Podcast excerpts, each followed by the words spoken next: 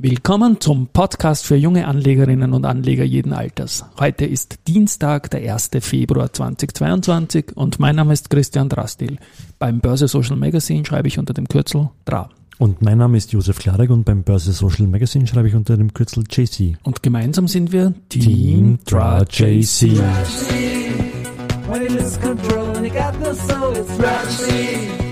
When the morning cries and you don't know why it's hard to bear.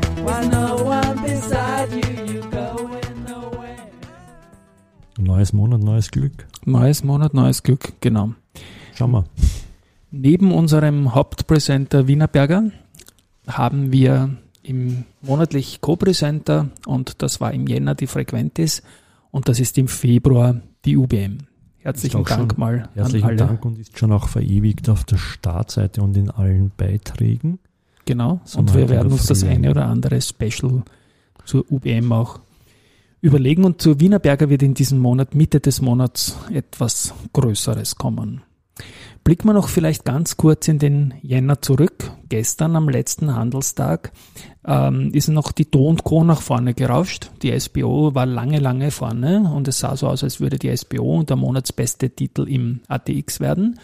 Es war dann aber am letzten Handelstag die Do Co. mit etwas mehr als 22 Prozent plus. Also die hat da wirklich eine tolle Phase gehabt und man muss das auch irgendwie einreihen, weil international waren wirklich oldest Economy Aktien vorne. Mhm. Ein Chevron im Dow, eine Bayer im, im DAX und bei uns eben eine Do Co so ein Pandemie-Ende-Gewinner irgendwie und die Do Co. hat ja in der Vorwoche auch noch das Aktienturnier, unser zehntes Aktienturnier im Finale gegen den Flughafen Wien gewonnen. Also Außerdem hat sie noch äh, in der Börsegeschichte mal nachgeschaut. Am 1. Februar 2010 hat sie zwei Serienrekorde aufgestellt, die Do Co. damals für sich, nämlich die längste positive Serie zehn Tage hintereinander und äh, die äh, beste Performance-Serie ebenfalls mit zehn Tagen mit 51,85 Prozent, beides im Jahr 2010 am 1. Februar. Zufall. Genau, also nein, es ist ein und dieselbe Serie, die halt, wir schauen uns ja an, Serien länger fünf Tage oder mindestens fünf Tage ja. und welche da das kumuliert höchste Plus erzielen. Und diese 10 Tage Plus-Serie hintereinander, die am 1. Februar 2010 endete,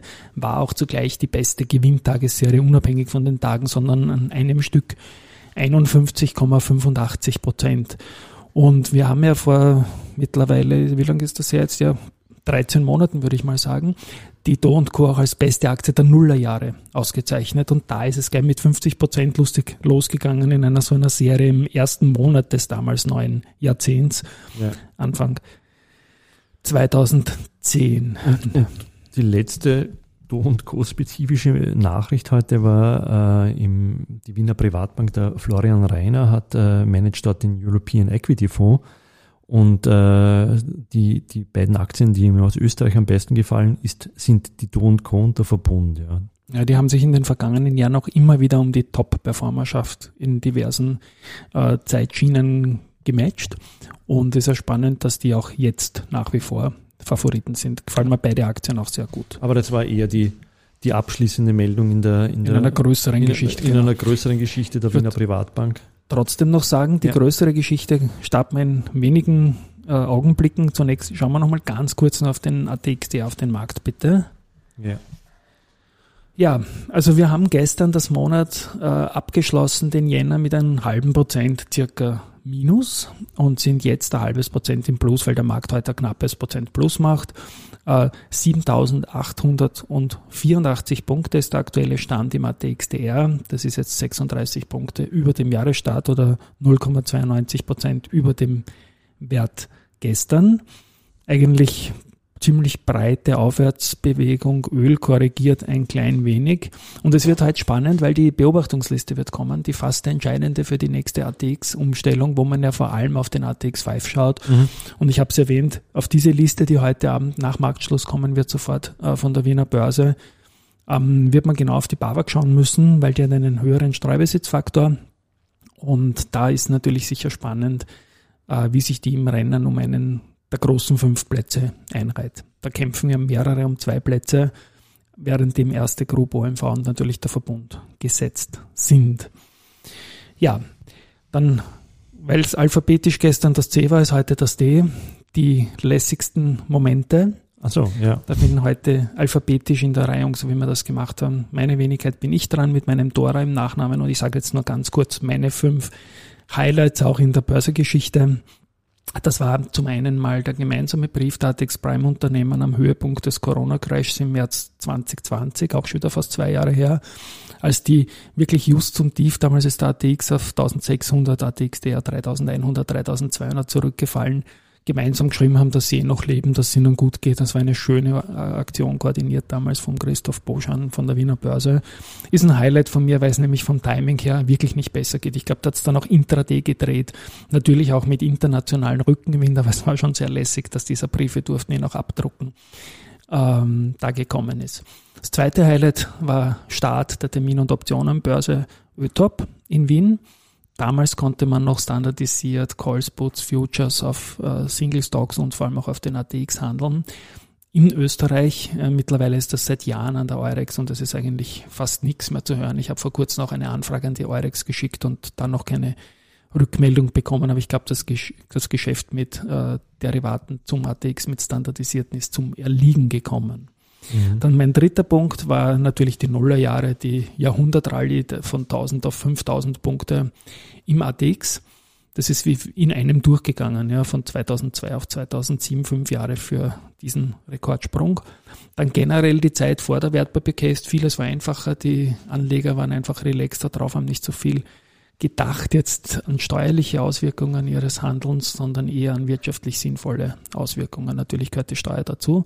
Und ein IPO wollte ich auch nennen als IPO-Freund und da war mir das IPO der OMV in persönlich starker Erinnerung, weil ich damals irgendwie relativ live dabei war als Donaustädter und in einer Bankfiliale gearbeitet habe und viele OMV Mitarbeiter, die dort in der Gegend, ich sage mal Stichwort Ölhafen, Lobau und, und, und vieles mehr, Schwächert auch nicht weit, äh, gearbeitet haben, haben damals das IPO noch in Schilling gezeichnet und es war ein mega Erfolg. Das war wann? Ja. Weil da war ich noch nicht in 87. der Börse. 87. 87. Das ist ja. Jahrzehnte vor meiner Börse. Das war 1987. Okay. Da gibt es heuer auch schon den 35er Wahnsinn, auch hier wie die Zeit vergeht natürlich. Kommen wir zum Top-Thema. Wir haben es erwähnt, der Florian Reiner ähm, von der Wiener Privatbank hat eben seine zwei Top-Picks genannt mit Do und Co. und Verbund und er hat noch, natürlich auch noch Stellung genommen zu der großen Geschichte dieser Tage. Ich, ich werfe ein, ein, ein, Zitat von ihm ein. Ich finde es gut, dass es Immo den Immofinanzanteil verkauft und sich nun allem Anschein nach auf das operative Geschäft konzentrieren wird. Ja. Das war sein, also das war in der Aussendung sozusagen der, der Kernsatz. Ähm, was hat sie da gestern noch getan? Nach, oder war das gestern nach Marktschluss? Oder? Das war gestern nach unserem Podcast auf jeden nach, Fall. Es war nicht Podcast, nach Marktschluss, ja. nach unserem Podcast. Deswegen behalte ich jetzt mal den Podcast-Zyklus. Also die CPI Property Group und die, die SIMO haben sich geeinigt. Die SIMO gibt die Immofinanzanteile her, und zwar an die CPI, die halten etwas mehr als 12 Prozent. Und der Preis sind 23 Euro. Also das, was die SIMO als Teilangebot bietet und die CPI hat ja, wie von uns auch vermutet, von 21,2 mal auf 22,7 erhöht und wird jetzt, um es kurz zu machen, auch auf 23 Euro erhöhen. Und damit ist es so, dass die SIMO die Stücke an die CPI abgibt und nicht nur die, die sie jetzt hat, sondern auch jene, die über das Angebot äh, noch reinkommen sollten, dass er die SIMO jetzt laufen hat an die Privatanleger. Und damit ist schon so, dass jetzt egal welches Angebot du annimmst, egal ob es jenes der SIMO ist mhm. oder jenes der CPI, die jetzt beide für 23 Euro bieten, ähm, das äh, an die CPI geht. Und damit ist eigentlich die Folgewirkung, ähm, der Florian Reiner sagt dann auch, er schließt auch nicht aus, dass die Immofinanz CPI, der nennt die schon in einem Atemzug jetzt, weil die halten jetzt 48 Prozent, werden bald über 50 Prozent gehen, er schließt nicht aus, dass die Immofinanz CP nochmal versuchen werden, die es immer zu übernehmen. Und, und meiner Meinung nach wird es jetzt spannend, weil ähm, sollte die CPI ähm, über 50 Prozent an der Immofinanz kommen und mit die Immo-Stücke und mit irgendwas, was noch kommen wird, haben jetzt 48 und ich meine, bei 48 bleibt man nicht. Da geht man auch über 50. Damit würden dann die, die Stücke, die die Immofinanz an der S-Immo hält, mhm. ja, und das ist ja auch nicht wenig, ähm, zur CPI zählen auch und dann halten sie selber noch Stücke an der es immer auch und wären damit meiner Rechnung nach auch hier über 30 Prozent und über 30 Prozent löst auch so ein obligatorisches Pflichtangebot aus. Mhm. Und das wird jetzt dann relativ spannend werden, ähm, weil äh, was macht die CPI jetzt mit den Stücken, die sie jetzt an der SIMO hält?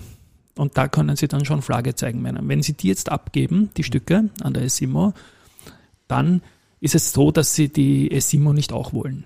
Ja. ja. Das ist ein klares Zeichen. Wenn nicht, ist es, muss das Pflichtangebot höchstwahrscheinlich kommen, weil das ist, glaube ich, gar nicht zu verhindern sonst mit dem jetzigen äh, Zustand der, der, der, der Portfoliopositionen. Und insofern ist es da spannend. Ich meine, man hat so viele Sideleiters jetzt momentan auch politisch und so. Also das ist jetzt für mich die spannende Karte. Gibt es die CPI Immofinanz mit der Überlegung S-Immo? Oder wird man sich von der S-Immo geistig trennen? Hat die Stücke bekommen? Keine Ahnung. Es bleibt auf jeden Fall spannend. Und ähm, ja, ja, wichtig ist mal, das ist die Sperrminorität, die die S-Immo an der S-Immo-Finanz erreichen hätte können, ist damit kein Thema mehr, weil es die Stücke verkauft haben. Und wir haben ja noch gescherzt, dass die S-Immo die Stücke der CPI geben könnte oder umgekehrt und genau das ist, äh, ist jetzt passiert. Und äh, wie gesagt, ich werde jetzt darauf achten, was die CPI mit ihren S-Immo-Stücken tut, weil dann wird es klar, wo es hingeht. Mein Wunsch ist, dass die beiden Papiere getrennt voneinander notiert bleiben, das ist ganz klar. Eigentümerwechsel, sowas gehört an der Börse dazu, aber es ist auf jeden Fall eine komplexe Situation nach wie vor. Für einen Privatanleger, der in Immofinanzaktien drinnen ist, ist jetzt ganz klar, es gibt den Floor bei 23 und der ist jetzt mega stabil natürlich. Durch, genau, die, durch, die, neue, auch, ja, durch die neue Situation. Es wird natürlich auch noch sein, wie die Übernahmekommission diese ganze Lage einschätzt und ähm, ja, das ist noch vieles. Ähm, Kann die da ein, ein Wörtchen mitreden? Oder, oder die, da, dazu ist sie da, um bei okay. Übernahmen ein, ein Wort mitzureden. Und das Höchststimmrecht bei der SIMO ist auch noch so eine Sache. Also man muss sich, es sind noch viele Sachen im Detail, es ist, glaube ich, noch nicht ganz gegessen. Aber es ist auf jeden Fall eine neue Situation jetzt da, die, die wir seit gestern Nachmittag wissen. Und abschließend noch ähm, zwei Dinge, die ich noch so gesehen habe. Genau, der FMA-Bericht zur Lage der Versicherungswirtschaft ist da. Mhm. Und die FMA unterstellt den heimischen Versicherern und damit zwei große MATX mit ja. der VIG und der Unica, äh, trotz Covid-19-Krise und Niedrigzinsumfeld äh, Kapitalstärke und gute Investitionen. Also ist ein nettes Feedback von, äh, von der FMA, das man durchaus brauchen kann. Ja, nach den guten Nachrichten zur Versicherungswirtschaft würde ich sagen, lassen wir es für heute. Ja. Und ja, schauen wir, was weiter zweite, passiert dann bei der. Hab schon wieder, das schauen wir uns dann morgen an. Okay, gut. Alles dann, schönen also, Tag. Ciao. Baba, tschüss.